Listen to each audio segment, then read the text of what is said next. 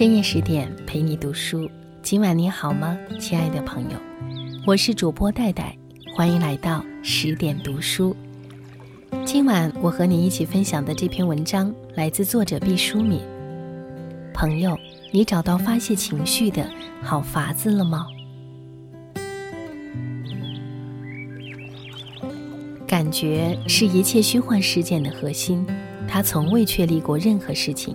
但又和任何事情息息相关。情绪是埋在所有真实上面的浮土，不把它们清理干净，真相就无从裸露。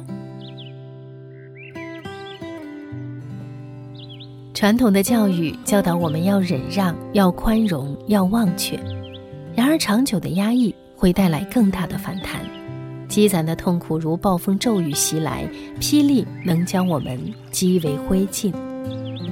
没有哪一样事物可以通过压抑自然而然的消失。地球内部的压力会通过火山爆发来释放，水库的压力会通过堤岸崩塌、洪水溃泻而释放，身体的不适会演变成疾病，让你不得不全神贯注地解决。金钱的压力会恶化成破产，感情的压力会走向分道扬镳。所以，要学会循序渐进地释放压力，千万不要忽略小的不安，它们累积起来也会把精神压垮。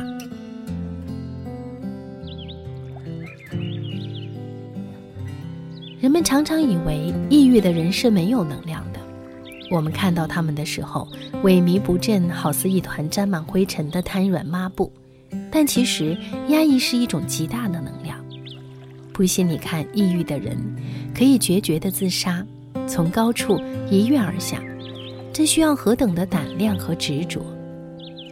千万不要轻视抑郁的人，以为他们没有能力改变。其实，能量执拗的存在着，只是失去了方向，不是向外攻击，就是向内攻击。尊重你的情感。并不是要情感直接做出决定，而是尊重情感的波涛起伏。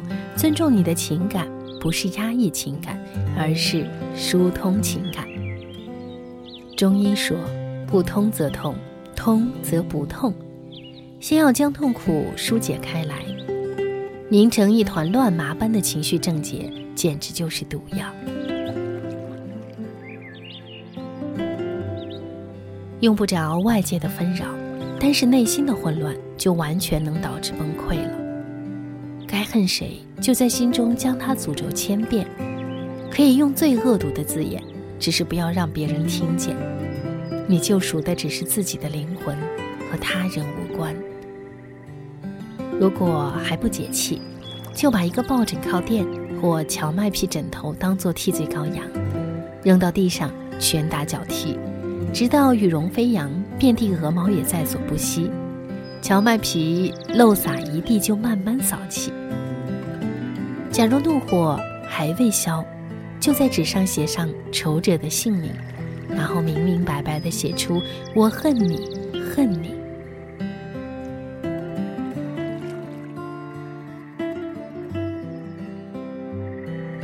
教过一个朋友这招，他咂咂嘴说做不来。我说：“为什么呀？这并不是很难的动作呀。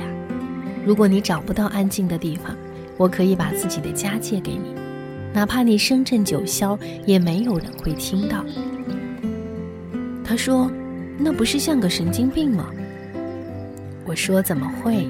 你压抑的太久，已经忘了如何表达愤怒，整天装在西装革履的套子里，已经没有真的血肉，接触自己最内在的情感。”它既然存在着，就必有其合理的走向。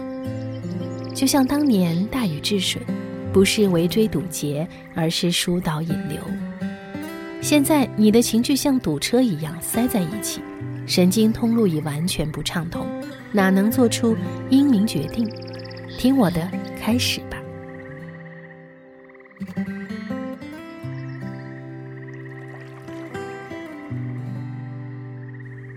他犹豫着说：“这很不习惯。”我说：“是啊，你已经习惯了掩藏和压抑，其实，凡是在我们心灵中存在的能量，无论是正面的还是负面的，压抑都是有害的。你压抑了正面的能量，本该你承担的义务，你偏偏躲闪；本该你做出的决定，你犹豫不决；本该你承担的职务，你假装谦虚，拱手相让。你以为这是大度，是高风亮节，是安全敦厚，其实。不过是懦夫，而且那些被压抑的能量迅速的凝变成牢骚，怀才不遇，指手画脚，不在其位而谋其政，让人厌烦。这还不算是好的，因为你把能量的矛头对准了外界。更糟糕的选择是缄口不语，把一切真知灼见藏在肚皮里，愣愣地旁观着这个世界，在无人的风口伏胸长叹。向内攻击的结果也是以自身为假想敌，罹患种种疾病，被压抑的能量化作钢刀，在胸廓之内到处乱戳，也可能跑到哪里聚成块垒，就成了凶险的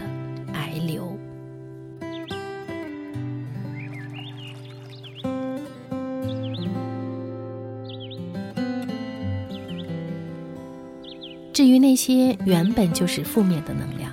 得不到宣泄，会更为虎作伥，肆无忌惮地向外攻击，最极端的变成杀人的冲动也说不定。所以情绪是万万压抑不得的，就像高压蒸汽，一定要给它找一个出口，不然等着吧，爆炸是免不了的。我所推荐的抱枕法是一个简便易行、安全可靠的方法。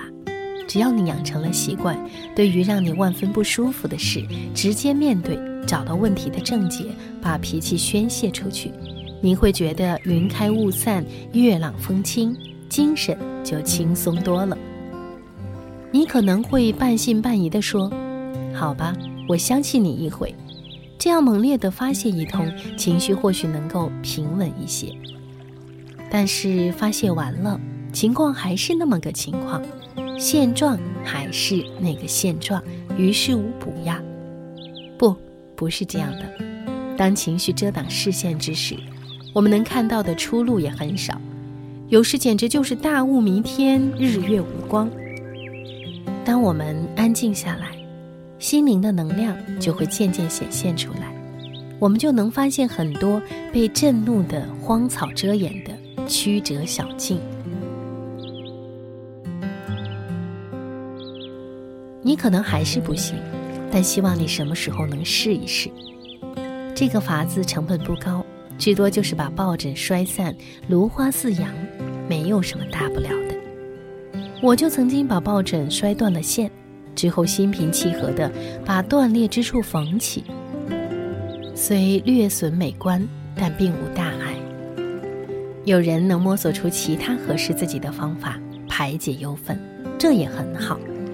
比如阿甘，他的法子就是跑步，无休止的跑，在步履交替的过程中，他慢慢疗治了自己的创伤。怎么样，朋友？你找到发泄情绪的好法子了吗？如果你已经找到了，恭喜你，这样你就能面对真实的自己，不会把自己压抑出癌症来。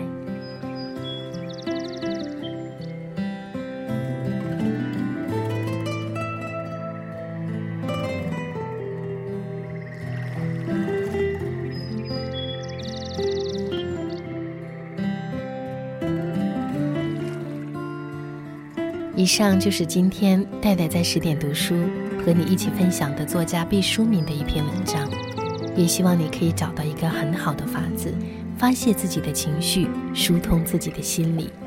我是戴戴，更多美文请关注十点读书公众号。祝你晚安，下次再见。